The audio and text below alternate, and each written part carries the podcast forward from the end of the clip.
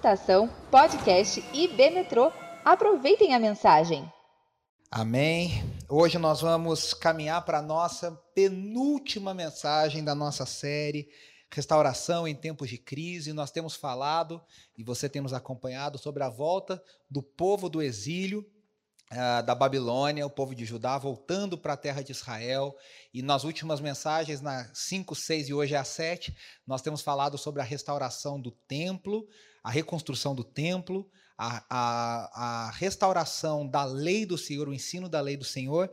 E hoje nós vamos falar sobre a restauração dos muros, recuperando a santidade do povo de Deus. Então, nós temos falado sobre essas esse, essas reconstruções após o retorno do exílio da Babilônia. E uh, hoje nós vamos falar sobre a restauração, a reconstrução das muralhas, falando o que elas significam para nós, o que elas nos ensinam na nossa vida, na minha vida e na sua vida, quando a gente fala de restauração.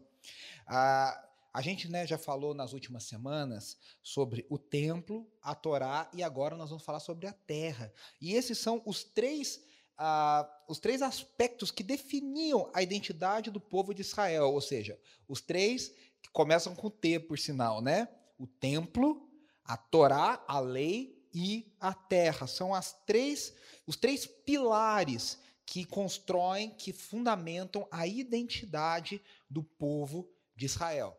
Na mensagem da semana retrasada, nós falamos sobre a reconstrução do templo e a centralidade da vida de adoração. Na semana passada, nós falamos sobre a restauração do ensino da Torá, da lei do Senhor. E o que, que a palavra de Deus forma, nos forma, como ela nos forma como povo de Deus. E hoje nós vamos falar sobre a restauração das muralhas, que fala sobre a terra, sobre a cidade, sobre Jerusalém, a cidade amada, a cidade de Deus, a morada de Deus, aqui nesse período da história. Uh, de todas as três reformas que a gente tem falado, né, a primeira, uh, você vê aí no slide, né, gerada por Zorobabel, liderada por Zorobabel, a reconstrução do templo. A segunda, a gente falou semana passada, liderada por Esdras. E a terceira, agora, liderada por Neemias, e sim as muralhas. Dessas três, né, de Zorobabel, Esdras e Neemias, a de Neemias parece a menos espiritual, e aí, porque ah, fala de muralha, ah, inclusive, né, muitas pessoas usam o livro de Neemias e acertadamente, né, para falar sobre liderança, para falar sobre aspectos é, organizacionais, porque Neemias foi um cara de muita perspicácia, de muita estratégia, de muita sabedoria para realizar algo, uma obra muito grande, muito difícil, que parecia até impossível. Mas a gente precisa entender onde Neemias se encontra, e nós temos feito isso na série toda.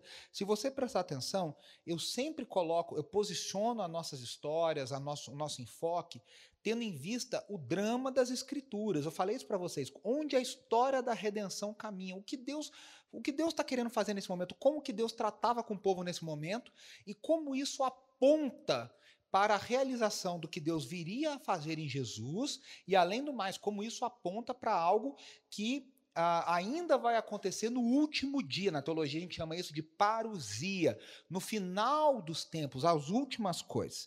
Então, a, a gente precisa entender como Neemias, e eu já falei isso lá no início da nossa série, né? Ah, a gente viu isso lá com o Tim Mack, lá no Bible Project, ele fala que tanto o livro de Esdras e Neemias, e tanto Ageu quanto Zacarias, que a gente tem usado, eles terminam de uma forma anticlimática. Parece que vai dar tudo certo e não dá tudo certo. Apontando um sinal, até eu falei que Zacarias, quando eu falei sobre Zacarias, numa das nossas mensagens da série, ele termina dizendo: será que Zorobabel seria então o Messias esperado? E fica com um ponto de interrogação. Neemias, Esdras termina para baixo, Neemias termina para baixo, apontando a necessidade de uma transformação mais profunda no povo de Deus, que seria a transformação feita no coração, que isso seria feito através da obra, da vida, da obra e da ressurreição de Cristo Jesus, da sua morte e ressurreição. Mas de todas as formas, Neemias, como eu disse, parece a menos espiritual. Só que quando a gente lê o livro de Neemias, a gente percebe que essa obra é, física, essa obra é, carnal, essa obra material, ela foi feita de uma forma espiritual. Por quê? Porque ele faz isso. Primeiro, qual é o propósito pelo qual ele decide reconstruir as muralhas? Porque ele quer proteger a cidade de Jerusalém. E o que ele entende ser a cidade de Jerusalém? A cidade de Deus, a morada de Deus, a cidade onde está o templo reconstruído. Então ele tem uma perspectiva de reino, uma perspectiva do filho de Davi que vai reinar naquele templo que vai reinar naquela cidade. Então ele faz isso para proteger a ideia do reino de Deus. Segunda coisa, ele faz isso com oração. Ele faz isso com oração. E ao fazer com oração, você vê que todo o livro de Neemias é regado com oração.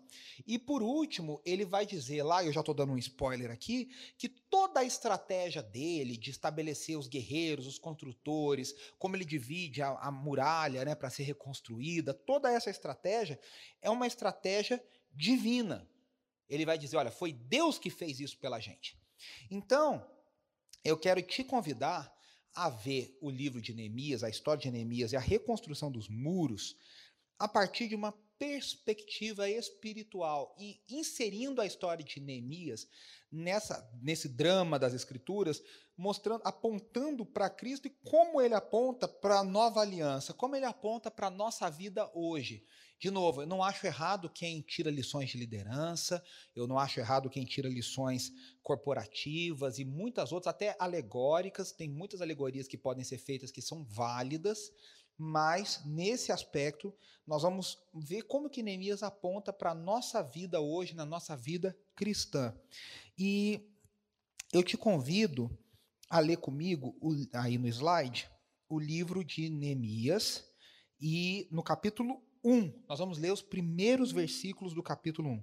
Diz assim: Palavra de Neemias, palavras de Neemias, filho de Acalias, no mês de Quisleu, no vigésimo ano, enquanto eu estava na cidade de Suzã, Anani, um dos meus irmãos, veio de Judá com alguns outros homens, e eu lhes perguntei acerca dos judeus que restaram, os sobreviventes do cativeiro, e também sobre Jerusalém. E eles me responderam: aqueles que sobreviveram ao cativeiro e estão na província passam por grande sofrimento e humilhação. O muro de Jerusalém foi derrubado e suas portas foram destruídas pelo fogo. Quando ouvi essas coisas, sentei e chorei. Passei dias lamentando, me jejuando e orando ao Deus dos céus. E aí a gente vai é, ele vai fazer uma oração muito bonita, e aí ele vai dizer assim, lá no versículo 10: Estes são os teus servos, o teu povo, tu resgataste com teu grande poder, ainda é parte da oração dele, e com o teu braço forte. Senhor, que os teus ouvidos estejam atentos à oração deste teu servo e à oração dos teus servos que têm prazer em temer o teu nome. Faze com que hoje este teu servo seja bem-sucedido, concedendo-lhe a benevolência deste homem, deste homem o rei, porque ele queria fazer um pedido ao rei. E aí ele vai dizer: Nesta época eu era o copeiro do rei. No capítulo 2, versículo 1, ele diz: No mês de Nissan, do vigésimo ano do rei Atarxerxes, na hora de servir-lhe o vinho, levei-o ao rei. Nunca antes eu tinha estado triste na presença dele. Por isso o rei me perguntou: Por que o seu rosto parece tão triste? Se você não está doente, essa tristeza só pode ser do coração. Com muito medo eu disse ao rei, versículo 3, que o rei viva para sempre. Como não estaria triste o meu rosto se a cidade em que estão sepultados meus pais está em ruínas e as suas portas foram destruídas pelo fogo? O rei me disse: O que você gostaria de pedir? Então orei ao Deus dos céus e respondi ao rei: Se for do agrado do rei, e se o seu servo puder contar com a sua benevolência, que ele me deixe ir à cidade onde os meus pais estão enterrados, em Judá, para que eu possa reconstruí-la. E aí a gente sabe que o rei vai permitir, e é muito interessante porque aqui fala da a, a, o tempo, né? E, e é interessante que a gente percebe que ele, entre a oração e quando ele cumpre esse, ele fala diante do rei, a primeira oração, quando o amigo vem, o irmão dele, judeu, vem para contar a situação de Judá, e o tempo que ele fala para o rei qual é o desejo do seu coração, se passam aproximadamente quatro meses. A, a, primeira oração dele foi feita entre novembro e dezembro, provavelmente dezembro, e a, a oração, é, é, o pedido é feito ao rei entre março e abril, ou seja, são quatro meses que Neemias orou, guardou aquilo, ele, ele foi alimentando aquele pedido de oração, então já comprova o que eu estava dizendo, né? Neemias fez essa obra que muitos acham material e muito física e muito carnal, vamos dizer assim, pouco espiritual, de uma forma muito espiritual. Agora veja só, Neemias era é, ele não, ele já nasceu, vamos dizer assim, ele não conhecia Jerusalém. Ele era um judeu que nasceu na Babilônia. Ele já nasceu durante o período de exílio. Ele não conhecia pessoalmente Jerusalém, mas o povo de Israel está ligado àquela terra. Veja por quê? Porque a promessa de Deus para Abraão, a promessa de que Abraão seria uma bênção para todas as nações, estava diretamente atrelada à terra onde isso iria acontecer. Ele diz: Por isso eu te darei uma terra. Na época do, do, do Êxodo, depois do, do Egito, Deus fala para o povo de Israel muitas vezes que ele vai dar a eles uma terra que mana leite e mel, que é farta de recursos. Né? E a gente vê toda a luta ali com Josué, enfim, com todo o povo, para a conquista da terra chamada Terra prometida. Então, Israel tem uma ligação muito profunda com a terra, porque, inclusive, quando existe a perspectiva messiânica nos profetas Isaías, Jeremias, principalmente Isaías, Isaías fala de uma restauração completa de Jerusalém, e onde o rei, o Messias, o filho de Davi, estaria julgando e reinando e ensinando às nações a palavra do Senhor. Nós falamos sobre a palavra de Deus ah, Isaías 2 diz: Subam a Jerusalém, subam a Sião todas as nações, para que se ouçam, para que aprendam da lei do Senhor.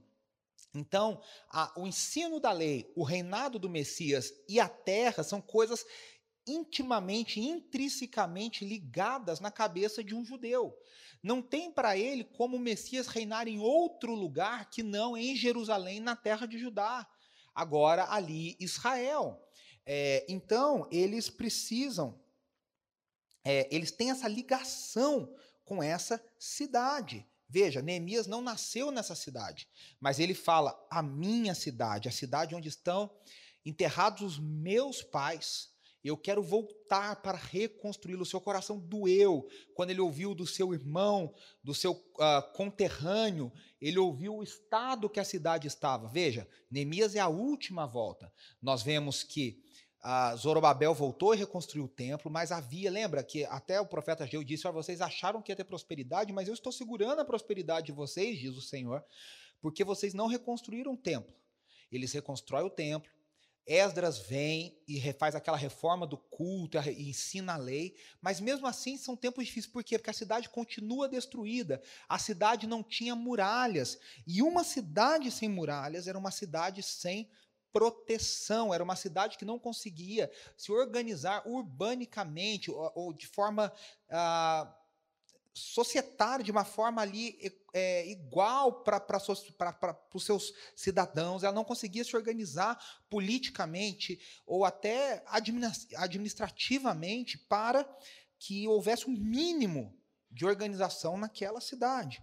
Então, Neemias, que nasceu no, no exílio, tem uma ligação com essa cidade, com essa terra. Lembre-se que eu disse no nosso início, as, os três, as três bases, os três pilares da identidade do povo judeu são, você se lembra? O templo, a Torá e a terra. E nós estamos falando sobre a terceira restauração, que é a terra.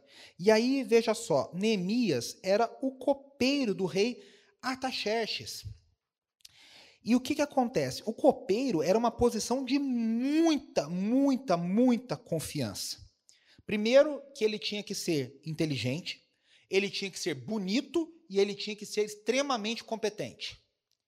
Então, para estar ali, Neemias já tinha que é, preencher esses três requisitos. Tinha que ser uma pessoa inteligente, tinha que ser uma pessoa bonita e tinha que eu já tinha caído fora nesse e uma pessoa competente. E mais, O copeiro era aquele que provava a bebida e a comida do rei antes de dar ao rei, porque se tivesse envenenado algum, e como a história conta que tivemos reis e imperadores envenenados pela comida, quem morreria seria o copeiro. Então o copeiro arriscava, né?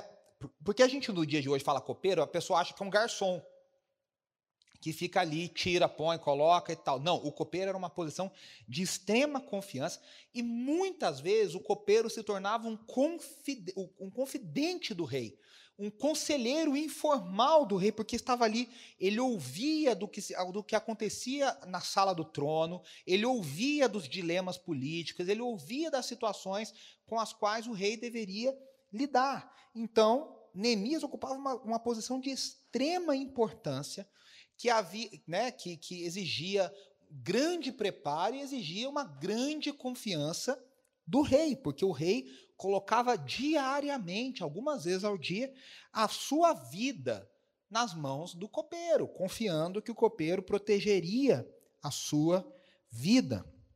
Então, a gente vê que Neemias é essa pessoa. E aí, continuando a nossa, nosso panorama sobre quem é Neemias, então, ele recebe a visita desse seu irmão. Tudo está um caos, a cidade está um caos. Ele chora, ele jejua, ele ora. O rei, já no capítulo 2, percebe a sua tristeza e o rei, a partir do versículo 4, concede a ele o seu desejo. Ele volta a Jerusalém e ele vai começar a reconstruir a cidade pela reconstrução dos muros. Por quê? Porque os muros, como eu disse, é são os muros são o primeiro passo para a reconstrução total da cidade. Não adianta reconstruir outra coisa na cidade se os muros não estão prontos, ou seja, está, a cidade está vulnerável aos inimigos. E aí eu quero falar uma coisa muito legal, que é o nosso segundo ponto. Nosso segundo ponto é: as muralhas apontam para a salvação. Apontam para a salvação. As muralhas apontam para a santificação. Veja só, como eu disse para vocês, Neemias estava num momento diferente da história da salvação. A gente não vive mais num tempo onde Deus quer que a gente tenha um governo teocrático e traga a salvação para o mundo através de um Estado-nação. a gente não tem mais o domínio da terra como Israel tinha naquele momento da história da redenção. Hoje o evangelho, ele foi pregado, foi descortinado diante dos nossos olhos. Jesus trouxe a mensagem do reino, o reino inaugurado. Nós temos falado isso várias vezes ao longo dessas mensagens todas e fica aqui o meu convite. Se você não assistiu, tá tudo no nosso canal do YouTube, você pode ouvir na nossa no nosso perfil do Spotify em formato de podcast.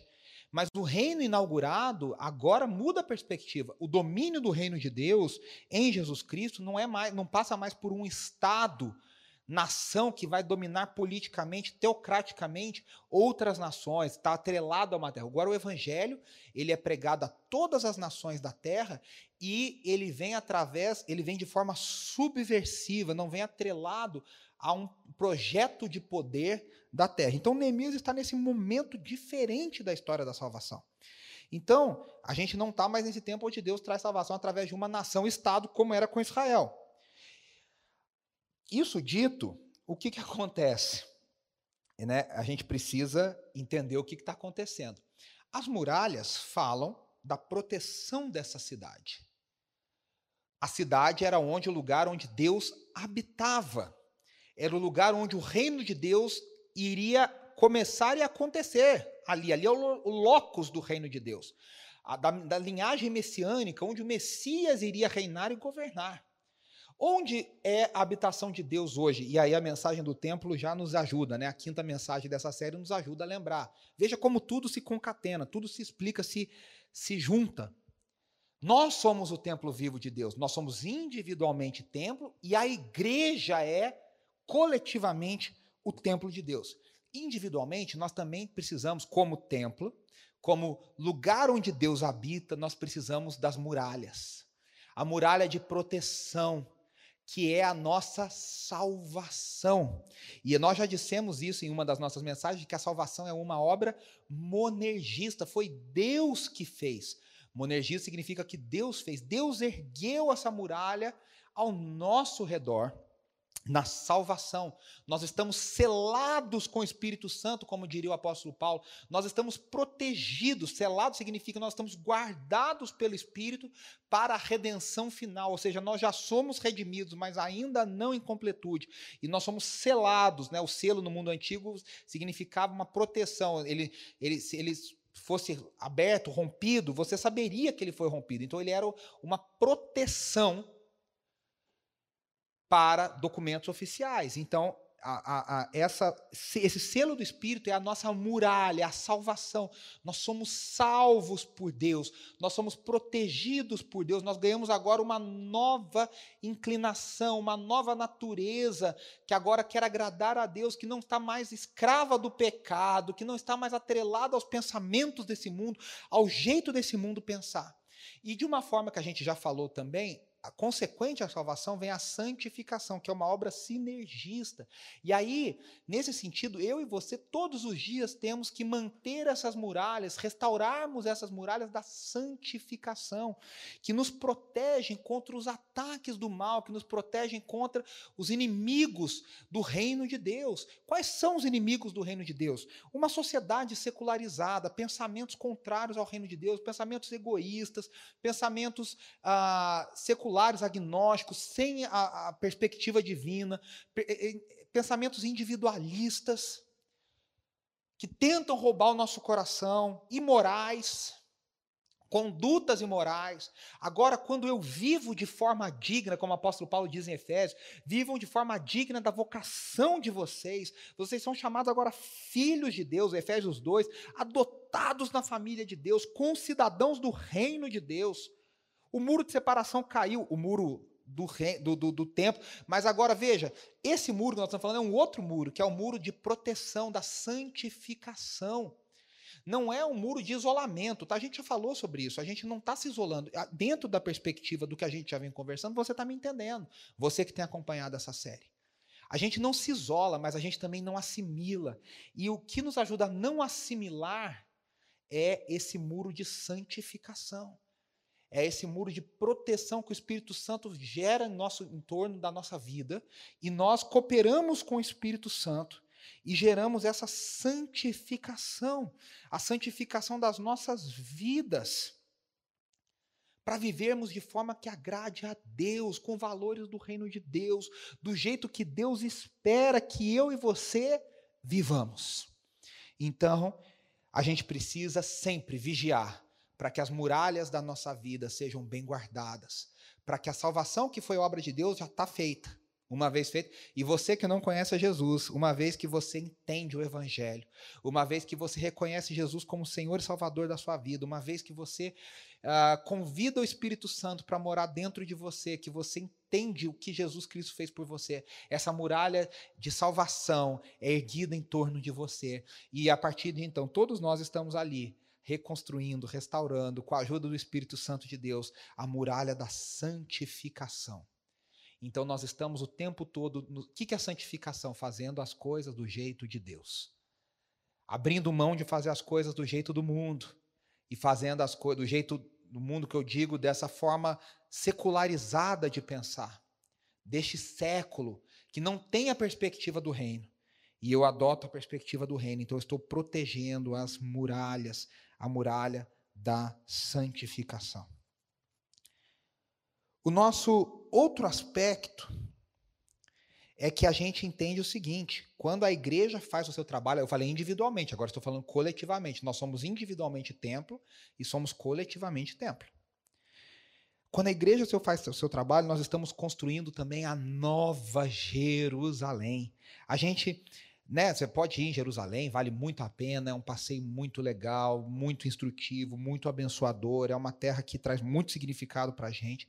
Mas nós não temos mais a perspectiva dessa Jerusalém terrena, mas agora nós construímos a Jerusalém celestial, que é mencionada lá em Hebreus e mencionada em Apocalipse. A cidade celestial do qual Cristo Jesus é o próprio arquiteto. E nós estamos, enquanto pregamos, estamos construindo e povoando essa cidade.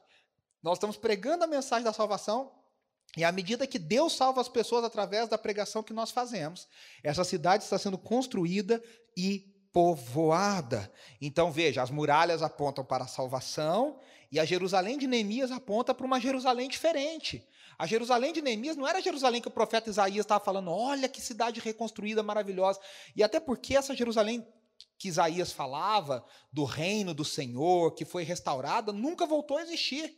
Até os dias atuais, ela nunca voltou a existir, desde os dias de Neemias. Ou seja, ela aponta para essa nova Jerusalém, para a esperança do reino de Deus completo, onde o reino de Deus vai ser totalmente atingido. Nós estamos aqui, meus irmãos, em tempos de sofrimento, como Neemias. Nós temos as nossas lutas como Neemias, Esdras, como Zorobabel. Nós vemos destruição, nós vemos miséria, nós vemos desigualdade, nós vemos injustiça. Mas nós sabemos que tudo isso, nosso trabalho, o trabalho de Deus, com o qual nós cooperamos, aponta para uma nova Jerusalém, um reino restaurado. Restaurado. Restaurado. Então, quando a igreja faz o seu trabalho, nós estamos construindo e apontando para nova Jerusalém. Essa igreja do Senhor também é cercada pela muralha. O Espírito Santo de Deus protege a igreja de Jesus Cristo. E Jesus diz que as portas do inferno não prevalecem contra a igreja do Senhor, porque a igreja do Senhor Jesus Cristo é protegida pelas muralhas do Espírito Santo, as muralhas da salvação, as muralhas da santificação, as muralhas do reino de Deus, que fazem a diferença no mundo que pregam a mensagem onde o reino de Deus acontece. Essa é a mensagem do reino de Deus. Agora, nosso terceiro aspecto. Assim como as muralhas foram reconstruídas por todos, todos nós temos um ministério. No capítulo 3, eu não vou ler, mas você pode ler na sua casa. Neemias vai traçar o plano de como as muralhas vão ser reconstruídas. E ele vai citar e vai dividir por grupos diferentes de pessoas. São citados nesse capítulo 38 indivíduos diferentes, de 42 grupos diferentes. E 16 vezes é mencionada a expressão ao seu lado. Então tá lá o fulano e o Beltrano, e ao seu lado, fulano e Beltrano, é, X e Y, ao seu lado, a ABC, e ao seu lado, ou seja, mostrando, inclusive nesse capítulo não é mencionado o nome de Neemias, mostrando que essa obra foi arquitetada por Neemias diante de uma oração, de um plano de Deus que Deus colocou no seu coração, mas essa obra é uma obra feita por todos. É uma obra coletiva. E aí você e eu entendemos que assim como Neemias mostrou para o povo que era uma obra que todos deveriam se engajar, a igreja, o reino de Deus, não é obra de apóstolos, evangelistas, pastores e mestres somente. Não é só de A ou B, de bispo lá, de não sei quem. Não. A obra do reino de Deus através da igreja é para todos. É na unidade do corpo que se faz a obra do reino de Deus. É quando o corpo, que o apóstolo Paulo diz em 1 Coríntios 12, que é um só, mas é composto, de, é composto de muitos membros, e cada membro na sua especificidade, cada membro fazendo o seu papel. Somente quando cada membro entende o seu papel e faz o seu papel, que o corpo funciona. No caso das muralhas, quando cada um fez a sua parte, quando cada um fez, reconstruiu a parte do muro que lhe cabia, tendo ao seu lado o seu irmão, seu companheiro, seu seu conterrâneo, seu compatriota, aí sim a obra pôde ser concluída. A igreja não é feita de líderes somente, sacerdotes especiais, do ungidão do Senhor. A obra do corpo de Cristo, a obra do reino de Deus, a obra para a qual a igreja é chamada, é uma obra que deve ser feita por todos. Por todos não tem consumidores na igreja. A igreja é toda ela feita de sacerdotes, ela é toda ela feita de ministros, ela é toda ela feita de gente chamada para trabalhar pelo reino de Deus, cada um dentro do seu chamado. Uns são chamados para pregar, outros são chamados para cantar, outros são chamados para evangelizar, outros são chamados para profetizar, outros são chamados para hospedar, outros são chamados para organizar, outros são chamados para orar por cura, outros são chamados para dar palavra de sabedoria, outros são chamados para serem médicos, advogados, fisioterapeutas, cada um na sua área, cumprindo o chamado do reino de Deus. Quando todos entendemos o chamado do reino de Deus, nós então estamos construindo a nova Jerusalém, que não é obra de um, nem obra de poucos, é obra de muita gente, é obra de todos nós. E aí é interessante, e eu quero fazer aqui uma ressalva, que como que a gente faz essa obra? E eu já mencionei isso na abertura, Muitas vezes a gente cria uma dicotomia falsa entre qual é a nossa, que nem eu falei, né, do aspecto monergista, o que é de Deus e o aspecto sinergista, o que é do homem. E a gente fica numa briga e fica, é Deus, é o homem, é livre-arbítrio, é soberania, é determinismo, é isso, é aquilo, é calvinismo, é arminianismo e tal. Você já viu essas brigas por aí? Mas a gente não entende que a Bíblia ela trabalha com as duas realidades entrelaçadas. Neemias 4:9 quando está falando sobre a. Primeiro que aqui no capítulo, no capítulo 4, no versículo 6, ele diz assim: Nesse meio tempo, fomos reconstruindo o muro até que em toda a sua extensão chegamos à metade da sua altura, pois o povo estava totalmente dedicado ao trabalho. Olha que legal. Aí no capítulo 9, no versículo 9 do capítulo 4, ele fala assim: Mas nós oramos ao nosso Deus. Olha, então é oração. É só oração, é tudo na mão de Deus. Só que olha o versículo: e colocamos guardas de dia e de noite para proteger-nos deles, deles dos inimigos. Está falando de Sambalate, dos Tobias, os árabes, amonitas e gente que veio perseguir. Veja só, o trabalho do reino de Deus é um trabalho que conta com a soberania de Deus, mas conta com a nossa cooperação. Ou seja, a gente ora, a gente coloca nas mãos de Deus, mas a gente também bota os guardas. A gente também faz a nossa parte. Esse é o trabalho da igreja. A igreja coloca tudo nas mãos de Deus e sabe que a história está nas mãos de Deus, a restauração está nas mãos de Deus, a sua vida e a minha vida estão nas mãos de Deus. Mas isso não é desculpa. A gente já falou isso nas outras mensagens, eu só queria reforçar isso aqui para que a gente tivesse preguiça. E aí eu mencionei aqui, né? Sambalate, Tobias, os árabes, amonitas, os homens de Adode, Asdod. O que, que é isso? Ficaram furiosos eram os vizinhos de Judá, de Jerusalém, que ficaram sabendo do que estava acontecendo e tentaram embargar, e tentaram falar, tentaram enganar. E aí vem o nosso terceiro ponto. Quando nós estamos trabalhando pelo reino de Deus, vem as perseguições. Meus irmãos, Jesus disse: Em meu nome vocês serão perseguidos. Não existe como fazer a obra de Deus sem perseguição, sem oposição. O reino de Deus sempre vai enfrentar a oposição do sistema deste mundo. Quando nós oramos, quando nós buscamos a Deus e quando nós estamos trabalhando por Deus, nós vamos ter oposição. Eu estava vendo o Skip Leipzig, um pastor lá da Calvary Chapel nos Estados Unidos, dizendo: se Deus ama, Satanás odeia. Se Deus está na frente, Satanás vai se opor. É isso. Enquanto o reino de Deus avança, Satanás vai levantar o seu exército, Satanás vai agir para derrubar. Nós vamos enfrentar oposição. Nós vamos enfrentar oposição. Agora veja só. Neemias, como eu disse, lá no, no momento da redenção, da, do drama das escrituras que ele vivia, ele vive que nem lá nos Salmos imprecatórios que, que a gente vai fazer? Pega a cabeça dos filhos do nosso inimigo e bate na pedra e pede para eles morrerem. Neemias pede isso para Deus. Eu quero destruir esses inimigos, eu quero matá-los, eu quero que eles morram, eu quero que eles sejam asfixiados, destruídos, esquartejados. Estou exagerando aqui, mas é, é isso que está acontecendo. Neemias pede a destruição dos seus inimigos porque ele não tinha recursos para amar os seus inimigos. Agora, nós desse lado da cruz aqui, ele está lá do outro lado da cruz, nós estamos desse lado da cruz. Desse lado da cruz, a gente não pode orar desse jeito. Jesus nos disse para amar os nossos inimigos. Nós temos o Espírito Santo dentro de nós. Nós estamos num novo momento da história da salvação.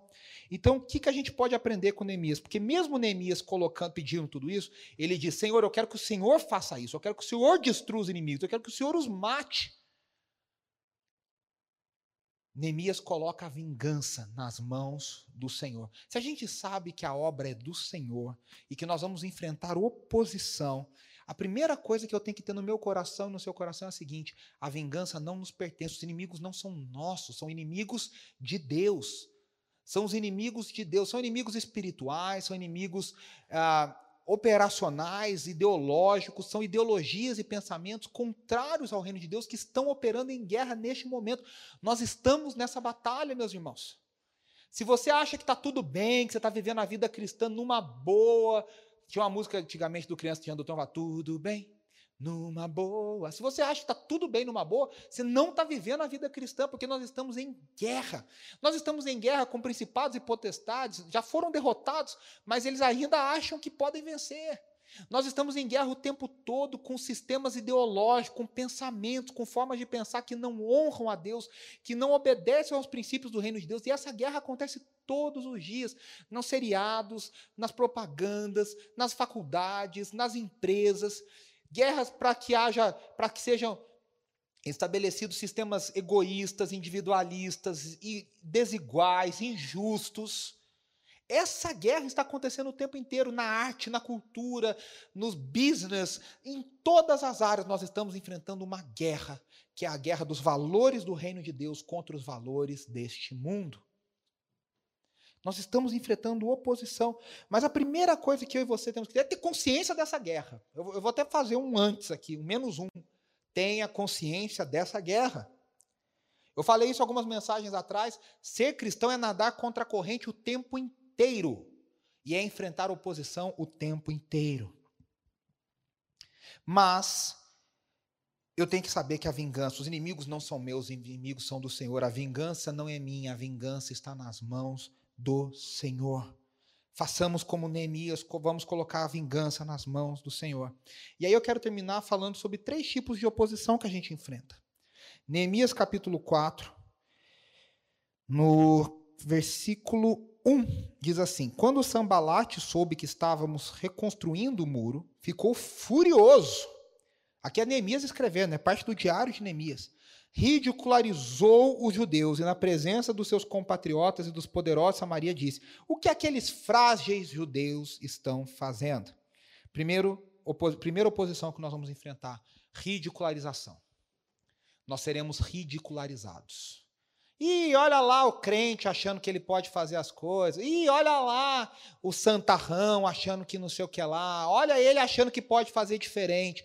Nós seremos ridicularizados. Cá entre nós, tem gente que às vezes é ridicularizado porque pede. Porque vive a vida cristã de uma forma desequilibrada, de um jeito meio torto, de uma forma meio estranha, e aí meio que pede. Mas mesmo vivendo a vida cristã de forma equilibrada, saudável, ah, certa, correta, nós seremos ridicularizados, porque os valores do reino de Deus, diz o apóstolo Paulo, os, os valores do espírito são loucura para a carne. A mente do espírito é loucura para a mente da carne. Então, nós seremos ridicularizados. Segundo, está lá em Neemias 6, 2 a 4.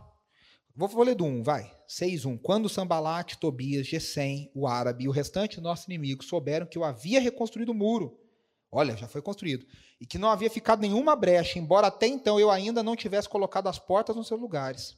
Sambalate e Gesem mandaram-me a seguinte mensagem: Venham, venha, Vamos nos encontrar num dos povoados da planície de Ono. Eles, contudo, estavam tramando fazer-me mal, por isso enviei eles mensageiros com essa resposta. Estou executando um grande projeto e não posso descer. Por que parar a obra para ir encontrar-me com vocês? A segunda distração, a segunda oposição que nós vamos enfrentar, já contei aqui, já falei, é a distração. Nós estamos focados e os inimigos de Deus vão tentar nos distrair com outras prioridades, com outros focos, com outros atrativos. Nós, eu e você temos que estar focados na obra da reconstrução do reino de Deus, da reconstrução da muralha na nossa vida e na igreja do Senhor Jesus Cristo como lugar onde o reino de Deus acontece. Estou falando da igreja global do Senhor Jesus.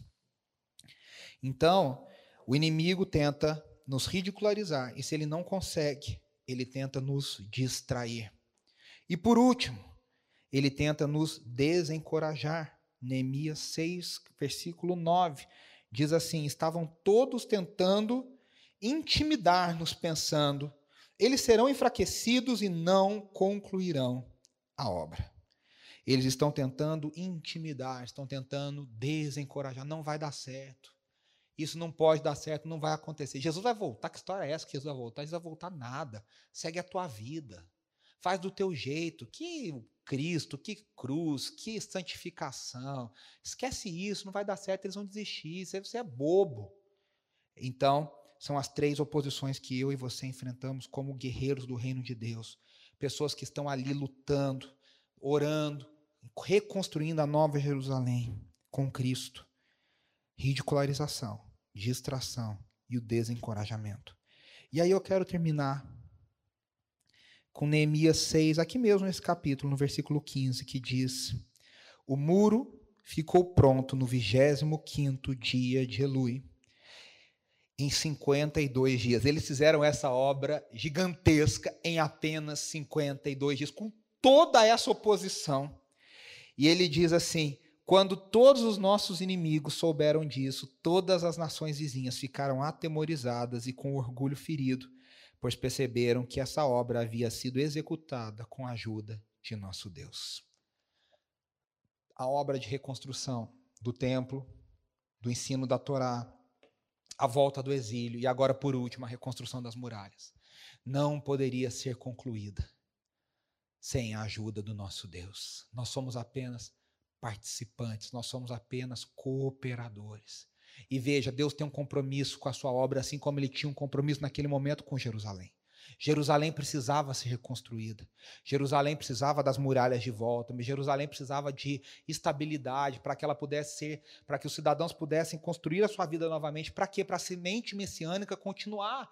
Deus tinha um trabalho. Jesus nasceu na Galiléia. Jesus nasceu em, na, na, na, na Galiléia e Israel dos seus dias, porque a Jerusalém do tempo de Neemias foi reconstruída, porque os judeus puderam voltar e povoar e construir famílias e ter filhos e ter a sua descendência, para que a mensagem, a, a linhagem messiânica continuasse. Mas é uma obra de Deus porque Deus está comprometido com ela. Veja, Deus está comprometido com a construção do seu reino. Deus quer estabelecer o seu reino. Deus vai estabelecer o seu reino. A Nova Jerusalém será reconstruída. A Nova Jerusalém descerá do céu. Apocalipse 21 e 22 já nos garantem isso. E por isso essa obra tem resultados extraordinários. Quando eu e você colocamos a nossa cooperação humilde, a nossa cooperação simples, pequena, mas é a nossa parte a gente vai ver resultados incríveis. Talvez não agora. Eu estou falando com a perspectiva de eternidade. Dessa nuvem de testemunhas que tem construído a igreja do Senhor Jesus Cristo há dois mil anos. Desde os pais apostólicos aos patriarcas, aos pais da igreja, não patriarcas, desculpa, aos pais da igreja, aos reformadores, aos avivalistas, gente humilde que a gente não sabe o nome, a gente não sabe nada, mas que fez a sua parte gente notória e famosa que também fez a sua parte. E sim, desde Israel, desde os patriarcas, os profetas, os juízes, nós fazemos parte desta história, desta construção. E essa restauração vai ser completada no dia de Cristo Jesus, no último dia. Quando as muralhas da nossa vida serão totalmente restauradas. E agora não serão mais nossas, será não mais agora só uma cidade, a terra toda será cheia da glória do Senhor. A terra toda será inundada pela nova Jerusalém, pela presença do Senhor, pela sua lei plena, pela adoração plena. A terra toda não vai, não vai ser mais um templo, a terra toda será um templo. A lei não precisará ser ensinada, porque a lei estará, como diz Isaías, gravada nos nossos corações. E a cidade não precisará mais de muro, porque o mundo inteiro será um muro, será uma, uma cidade fortalecida, porque o próprio Deus habitará nela e nós estaremos com Ele e habitaremos com Ele para sempre. Essa é a minha esperança e essa é a sua esperança. O desafio para nós é esse: vigiarmos, reconstruirmos os nossos muros. Deus já começou, Deus já salvou você. Se, ele, se você ainda não é salvo, meu querido, entregue a sua vida para Jesus hoje.